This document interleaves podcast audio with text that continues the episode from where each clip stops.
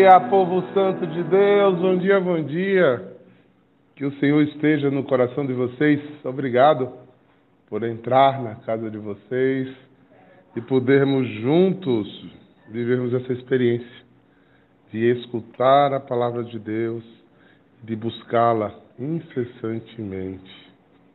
Bom dia, os irmãos que estão entrando. Vamos botar nossa música de meditação para a gente poder começar, né?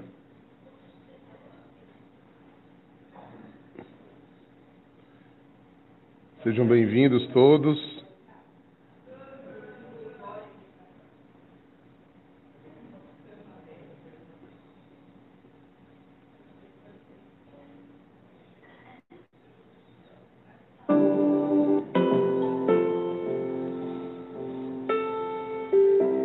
Seguimos agora na segunda-feira.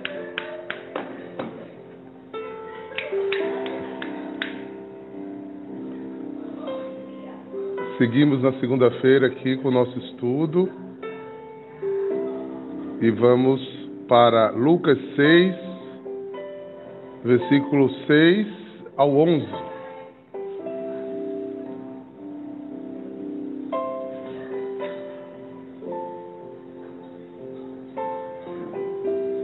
E vamos meditar.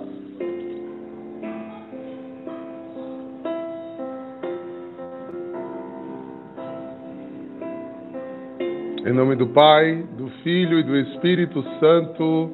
Amém.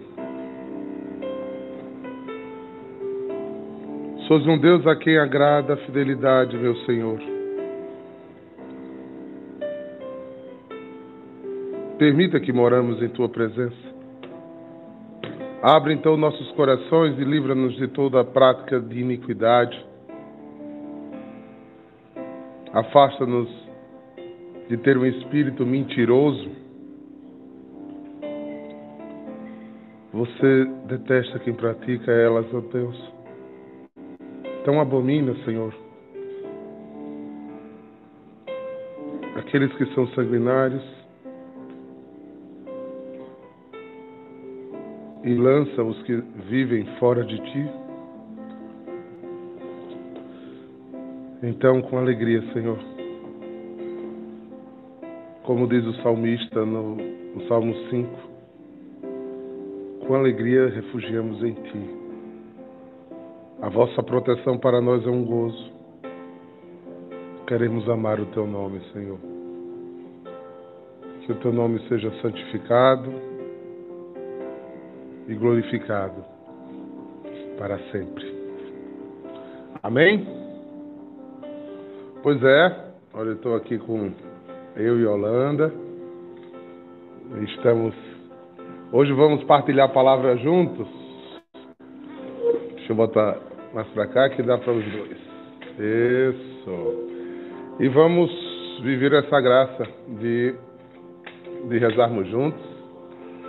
Daqui a pouquinho está chegando o Otávio Ney, que também partilha o Evangelho com vocês. E amanhã a gente vai fazer a três, uma mesa redonda. Né? Vamos ouvir a palavra e fazer com que ela produza os frutos eficazes para a nossa vida. Holanda, o texto hoje é em Lucas 6, versículo de 1 a 11. Proclame aí para gente, a gente começar a conversar sobre ele. O Senhor esteja conosco. Ele está no meio de nós. Proclamação do Evangelho de Jesus Cristo segundo Lucas. Glória a vós, Senhor. Aconteceu num dia de sábado que Jesus entrou na sinagoga e começou a ensinar. Aí havia um homem cuja mão direita era seca.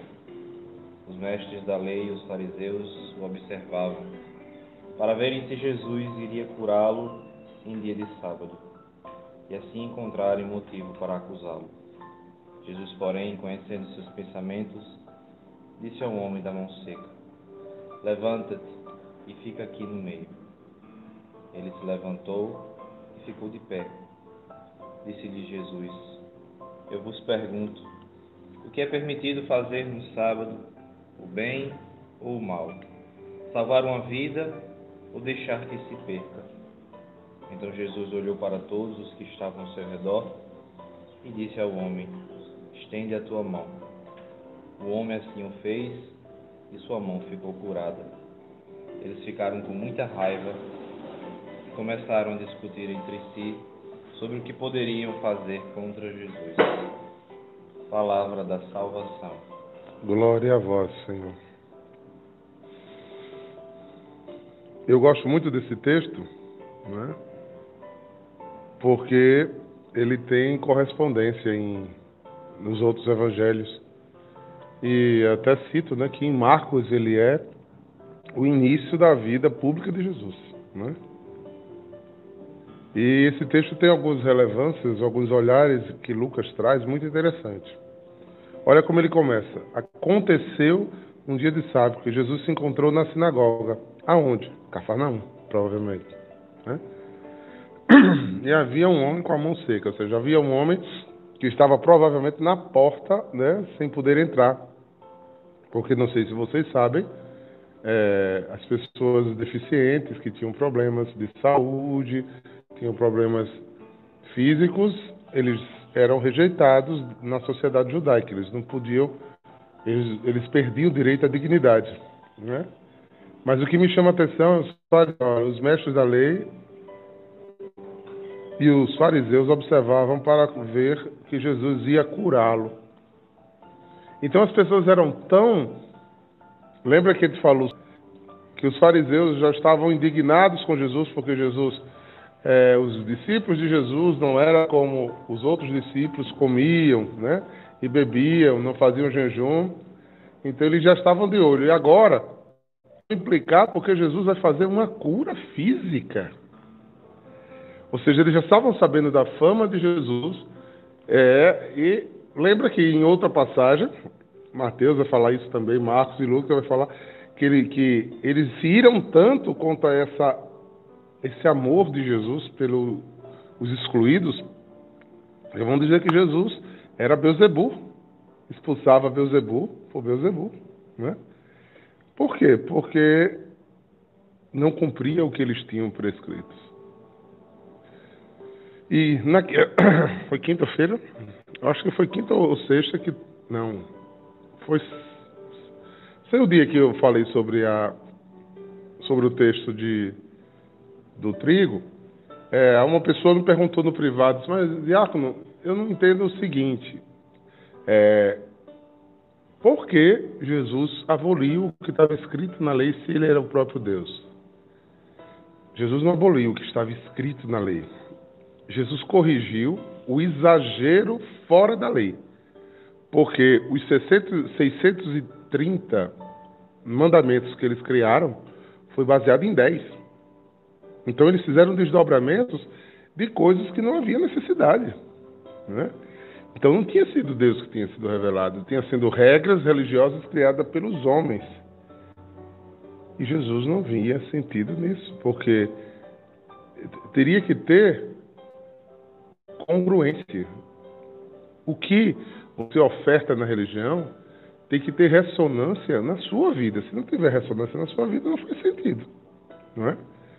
Então, você fazer práticas religiosas, por fazer, por exemplo, uma vez, quando eu ainda tinha paróquia, ainda trabalhava em paróquia, a gente percebeu a falta de uma, de uma irmã, né, que sempre ia para a missa, ia lá para reuniões.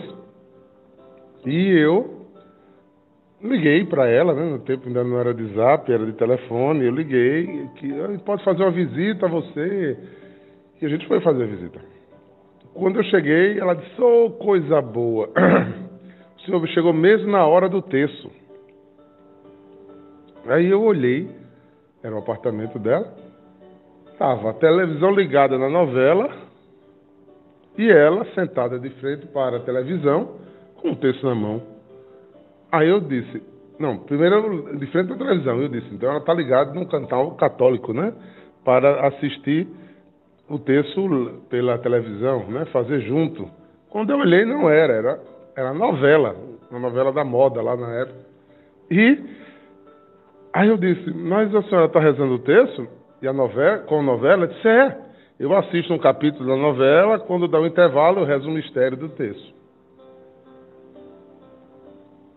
Ou seja, é uma prática religiosa, sem fé, né? sem, sem caminho, né? sem profundidade.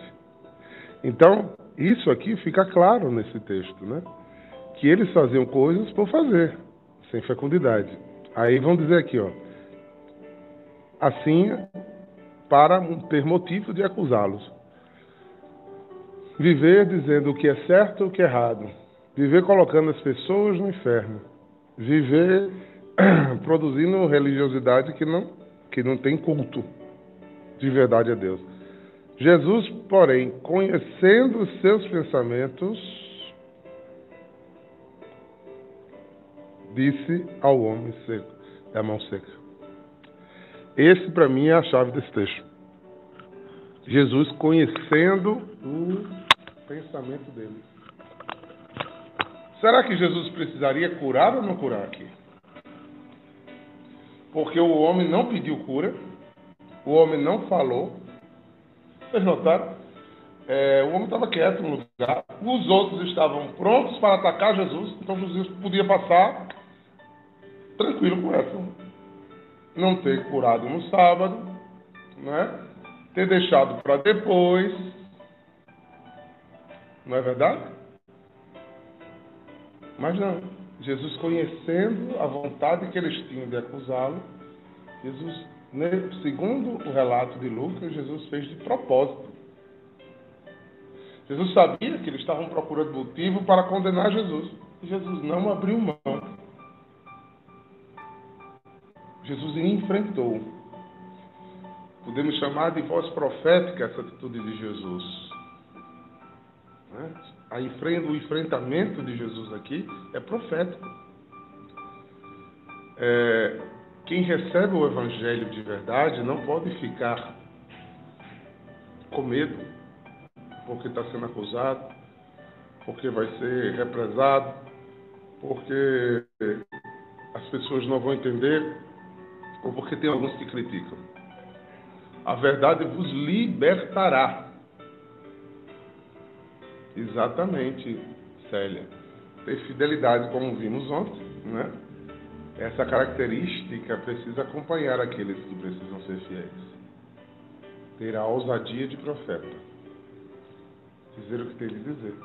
Verdade. É interessante essa questão da fidelidade, porque a fidelidade verdadeira, a fidelidade, a fidelidade plena, né, é justamente essa do cumprimento daquilo que Deus esperava desde o início. O senhor falou dos, manda, dos tantos mandamentos, depois né, é, comprimir os, o, esses tantos mandamentos em dez, e Jesus se mostra mais fiel ainda, testemunhando isso, exemplificando isso, e comprime ainda mais, vamos dizer, os dez mandamentos, dizendo que precisavam né, ser cumprido em duas ações, duas ações, né? Amar a Deus sobre todas as coisas e o próximo a si mesmo. Né? É, e é justamente aí que, tem, que, que eu acho que tem a, é a chave de ontem para hoje, essa fidelidade. Porque aqui ele não demonstrava, aqui no, no, no Evangelho não mostra, não mostra, assim claramente que Jesus queria fazer o milagre. Né? Simplesmente estava ocorrendo ali, a situação fez com que ele colocasse o homem no meio e o fizesse. Né? A demonstração aqui passa pela fidelidade de Jesus para, cumprindo o que Deus quer, fazer a obra de Deus, fazer a vontade de Deus, que é deixar de lado esse, esse essa coisa é, rubricista, né? de fazer cumprir a lei porque tem que cumprir, e não por amor, não por misericórdia, não por vontade de Deus, mas ao mesmo tempo operar o milagre, ao mesmo tempo deixar aquele homem ser tocado pela sensibilidade, pelo amor, né, pelo milagre do Senhor. Acho que essa, essa fidelidade se faz, se faz muito presente aqui nessa missão de Jesus. A fidelidade o amor de Deus leva ao cumprimento pleno da vontade de Deus, a lei e o mandamento do Senhor. Jesus salvou e Jesus curou. Que Jesus curou a mão dele ou seja, mas Deus deu a ele poder trabalhar, poder fazer novamente o culto religioso, poder cuidar de sua família. Então Jesus salvou ele e Jesus curou ele. E fez isso sem ele querer. E eu acho isso um dos mistérios de Deus mais encantador que a gente pode ir contemplando. Algumas pessoas buscam a Deus porque Deus a atrai. Outros, Deus atrai sem ela nem buscar. Um buscam por um interesse. E Deus o cura essa cegueira, essa falta de ouvido, essa falta de capacidade de ouvir, muda a fala, sem ninguém pedir. É? Ou seja, é a liberalidade de Deus que talvez invada um pouco a nossa liberdade, sim. Por que invade? Porque não houve uma busca. Outros, já convertidos, buscam Jesus mesmo, mas esses aí precisam apresentar um dado chamado fé. Aí ele vai dizer: A tua fé te salvou. Então você está vendo que os, os encontros eles são diferentes. Uns são alcançados por desejo e outros por desejo de Deus. Não é? eu, eu, eu sempre vi isso como uma, uma predileção, uma eleição de Deus, que ele vai, bate na porta, ele, ele faz encontrar. Eu fico imaginando o olhar piedoso de Jesus passando naquela sinagoga e olhando aquele homem, talvez jovem, forte, só tinha mão seca e sem vida. Jesus passa na nossa fraqueza, devolvendo vida e de coisas que a gente nem imagina que precisa ser curado. Quantas vezes nós estamos numa caminhada desejando que Deus manifeste milagre tal, milagre tal, estenda a mão para a gente em outro lugar e a gente nem percebe que está sendo curado por outros caminhos, em outras coisas, em outras áreas de nossa própria vida. Porque os pensamentos de Deus não são os nossos pensamentos. Né? E aí Jesus faz um, um, uma fala muito bonita. Jesus disse: Vem para o meio. Primeira coisa que Jesus afrontou né, foi lendo o pensamento deles, que sabia que havia maldade no pensamento deles. Então Jesus foi e fez. Depois os enfrentou uma segunda vez, porque o, o, o aleijado, o de mão seca, não podia ir por meio da sinagoga. Ele disse: venha para o meio. Você está doente, mas você é escolhido por mim. E porque eu lhe escolhi, eu te devolvo o que você não tinha. Eu te dou o que você não tinha. Interessante mesmo, pai. Porque antes de, de realizar e operar o milagre, Deus dá dignidade, né? Uhum. Traz para o meio essa, esse olhar de sai Você da é periferia, Filho, né? Você é filho. Sai, do, sai do redor, sai da periferia. Você é especial, Você é especial. Uma pessoa que está no meio é uma pessoa que tem uma, queira um destaque, mas não um destaque do mundo, não um destaque social, mas um destaque ao olhar de Deus. Alguém que estava ali na periferia da, da prática religiosa, porque é necessário o culto, o culto nos leva a Deus, mas ele não estava conseguindo exercer esse culto, né? Por causa de homens, né? Estava doente. Seco era a mão, mas também seco eram os corações daqueles que o colocavam na periferia. E aí Jesus traz essa dignidade. Ele faz isso com a gente, né? Se, se a gente não buscar né, essa, essa salvação, que é a dignidade que Deus nos concede, o milagre vai ser somente uma obra aos nossos olhos extraordinárias, mas ela não vai ter uma, uma significância no nosso coração, na nossa alma. Então é preciso verdadeiramente deixar que Deus nos traga dignidade. Uma dignidade aos nossos olhos, sim, mas uma dignidade da alma, né? aquilo que nosso coração precisa. É, se você lembrar, a hemorrágica era outra que vivia para fora.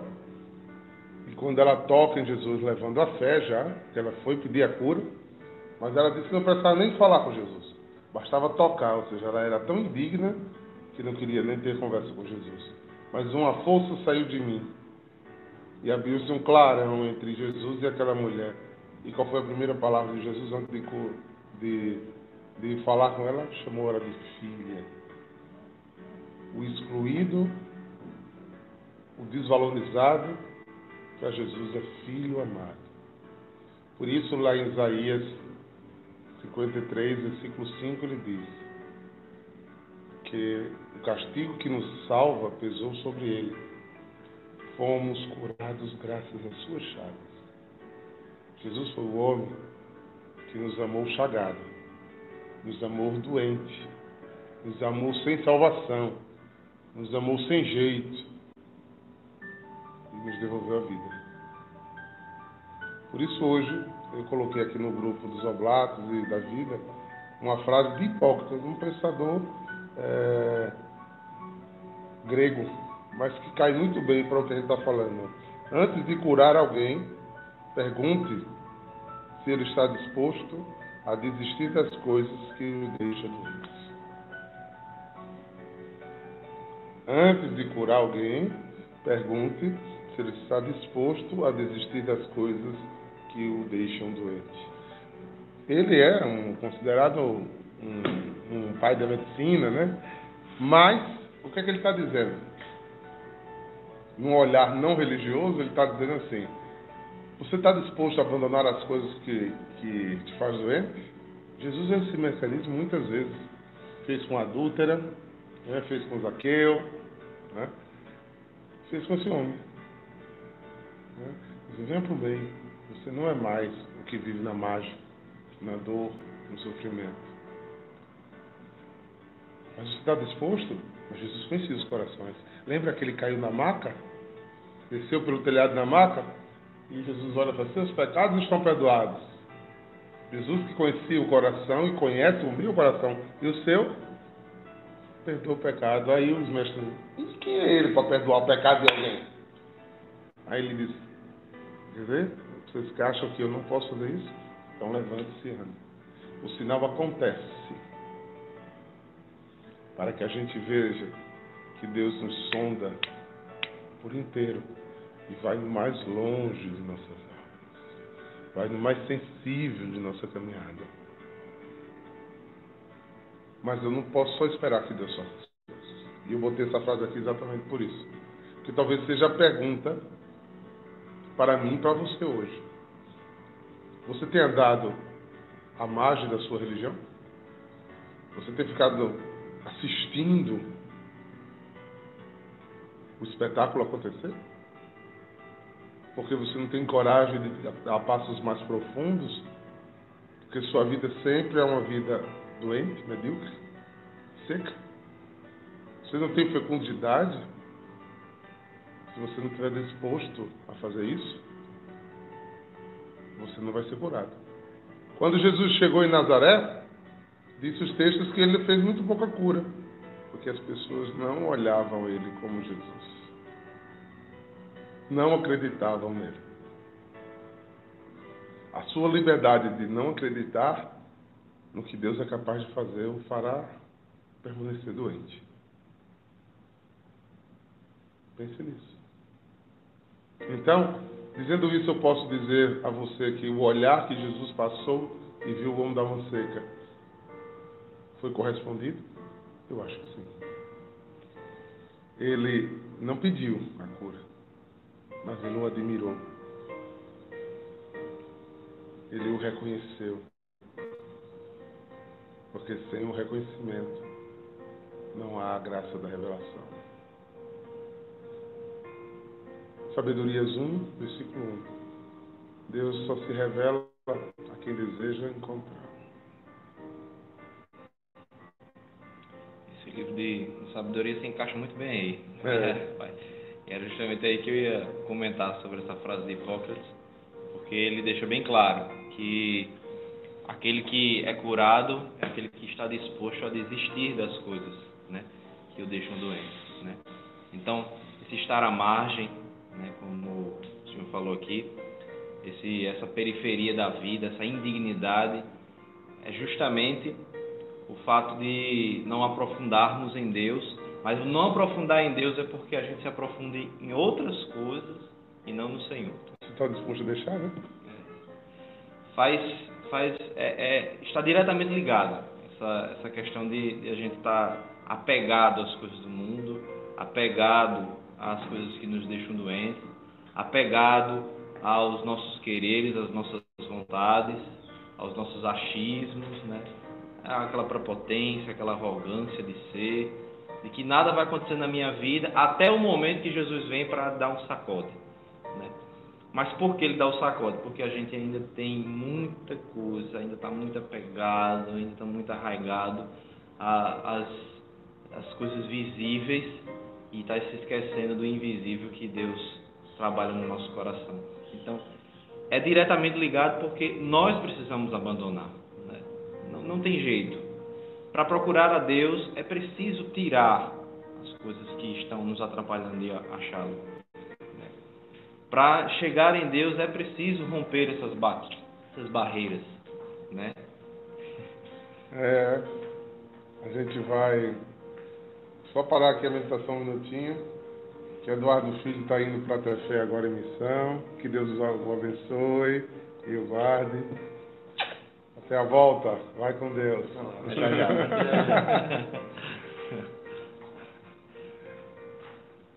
Mamãe está por aí, mamãe Dani? Haja coração. É isso aí. Estar na missão é isso. É seguir em frente. E deixando, né? Para sermos missionários precisamos deixar. Mudar de vida, ser curado, ser livre, né? E assim se tornar aquilo que Deus quer. né? Antes de curar alguém, pergunte se ele está disposto. Porque vai doer, né? Vai ser duro, vai ser forte. né? Você está disposto? Ou você prefere ficar com a mão seca? Né? Você pre- prefere ficar no estado de vida que você permaneceu? Você prefere estar aonde você sempre esteve? Não. Então dê dignidade à sua vida.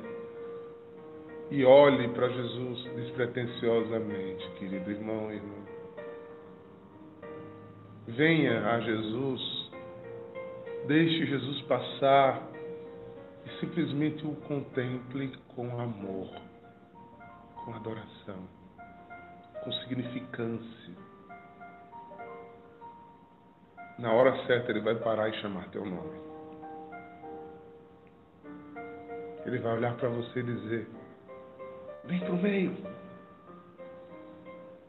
E talvez ele vai lhe dar aquilo que você nem imaginaria receber.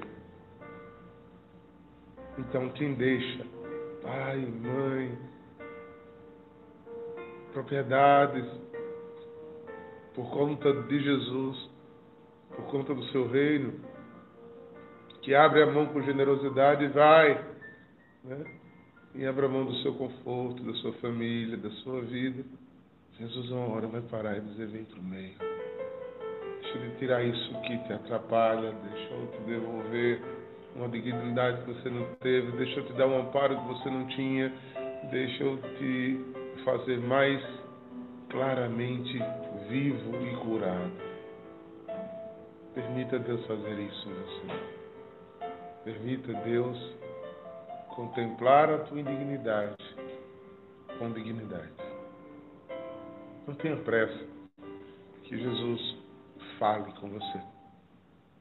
Tenha desejo que Ele não tire os olhos de você. E quando estiver diante do Senhor, Pare de estar pedindo o que você quer. Eu gosto muito de dizer isso, mas toda vez que eu digo isso, as pessoas dizem, mas Jesus disse que, que a gente pedisse tudo em nome dele ao Pai. Ele, São Paulo diz uma coisa que eu gosto muito: apresentai, não é pedir. Uma coisa é você apresentar o seu anseio, outra coisa é você viver pedindo o que você quer apresentada a possibilidade do outro fazer ou não. Pedir já é um seu desejo já impresso. Jesus, quando reza no Getsemane, ele não diz, Pai, eu quero não passar pela paixão. Ele diz, se for possível, está doendo. Eu não sei se eu, se eu gostaria de passar por isso, mas não se faça a minha, mas a tua, ou seja, Jesus apresentou Pai a situação. Não a determinou. Até porque, teologicamente, se ele tivesse determinado, tinha acontecido. Né? porque a vontade dele era plena, não era como a nossa. Você falando em missão, falando em abandonar, a gente falou em desistir das coisas para que Deus nos coloque no centro. Em Getsemane, né? Está ali no horto, sofrendo. É, não é fácil não. A gente fala assim, mas eu vejo esse exemplo agora, sabe? Quando o senhor estava falando, né? É, ontem a gente estava partilhando um pouco sobre isso, né? E não é fácil. O senhor aqui servindo a Deus, né? E dando as costas ali, todo mundo abraçando ele tudo, e a gente aqui, e o senhor aqui tendo que falar, tendo que pregar, já que já tem que cuidar, já vai é, das, segurando. Missão, deixando realmente as suas coisas para fazer a missão, né? Eu lembro que o quanto foi difícil, né? Não dar o sim para vir para cá, né? Ou para cumprir alguma coisa. Mas eu lembro o quanto foi difícil o permanecer, né? porque o, o dar o sim e é, é empolgação, é né? empolgação, é aventura. Né? É mas a perseverança né, é justamente o processo de você sair da periferia, né? deixar Deus faça desistir, sair das suas coisas para lhe colocar no centro e você permanecer no centro, deixar esse caminho ser realizado, esse processo ser realizado. É um processo de vassoura nova varre bem, dizem, né? É. e varre mesmo. Por isso muita gente diz: sim, Senhor, eu vou te adorar, é, te adorarei por toda a minha vida, mas sendo que a semente cai em terra que não é fértil. Né? E, e logo brota, mas vem o sol, que é da permanência e queima. Que faz você perder aquele sim que deu. Né? E essa é uma característica né? A luta de permanecer no sim que você deu. Isso é em tudo na sua vida, né? E- Mas sendo que com os homens a gente até desiste, às vezes, que eu- até os homens mesmo mudam de opinião. A gente tem que botar na cabeça que Deus não muda de opinião. O sim dele é sim, o não dele é não. É por isso que ele vai dar o galadão àquele que perseverar. Não porque fez tudo certo, porque quase nunca a gente faz tudo certo. Aquele que manteve o óleo na lamparina, que não foi distraído, que se preocupou com sua salvação, que manteve firme a porta do maior presente que Deus nos deu, foi ser curado e salvo. E cuidou disso com a dignidade da sua existência. Precisa que morra eu para que Deus seja glorificado. E não importa aí. Não importa o que ele lhe pede. Importa é a sua disposição de dar. Não importa as lágrimas que cairão pelo meio desse caminho.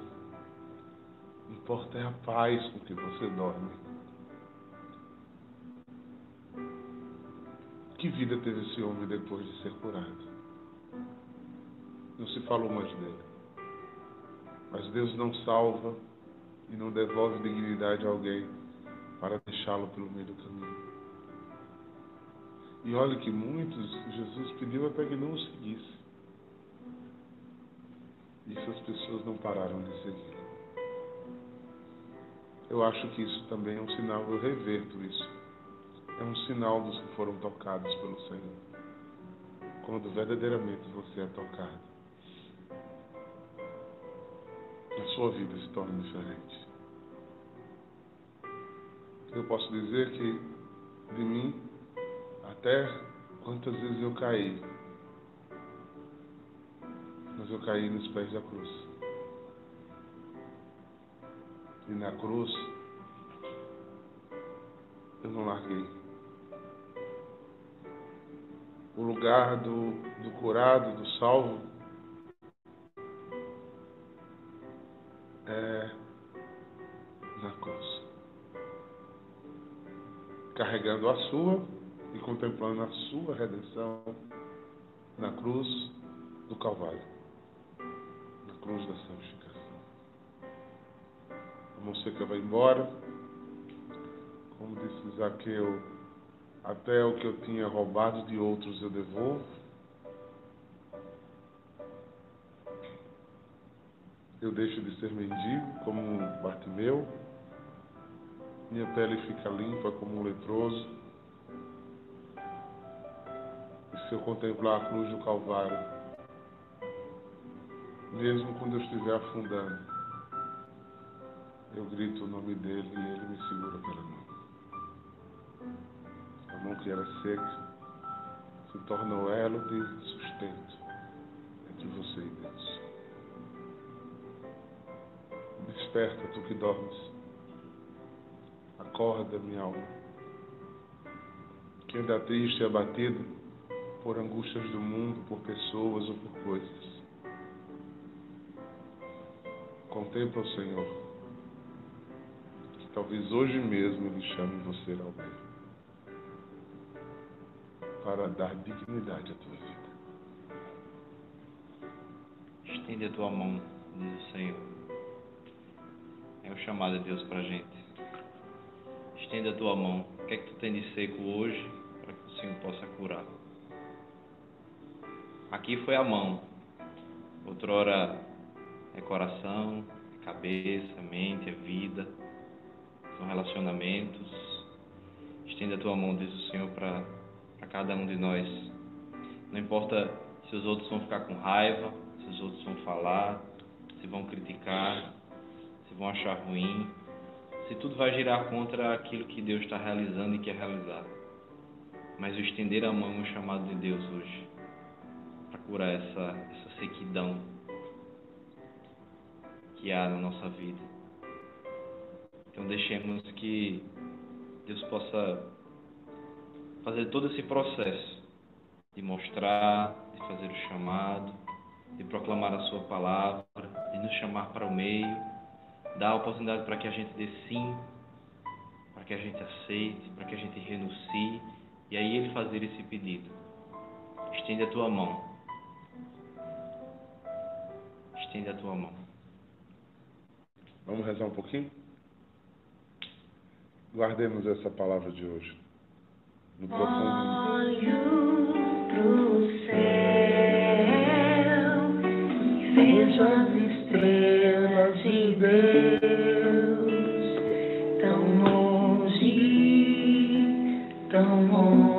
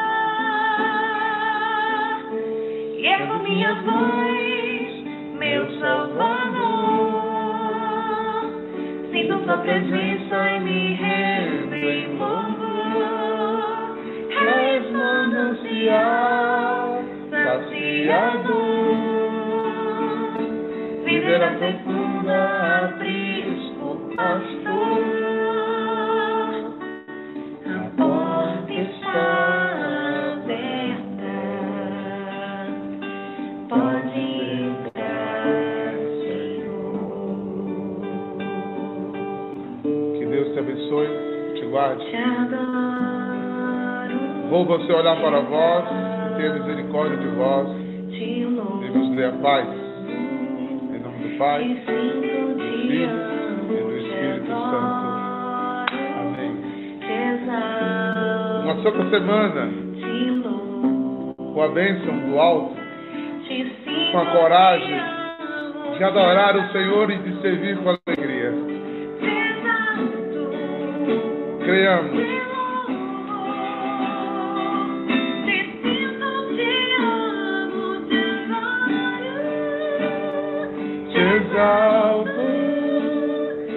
louvo.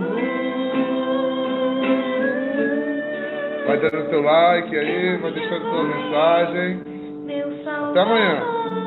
Amanhã estaremos juntos, eu, Holanda, Otávio Ney, Paulinho, vamos fazer uma mesa redonda, viu? É, vamos estar juntos. Vamos falar da palavra de Deus juntos. Um beijo no coração de vocês, amados. Tchau.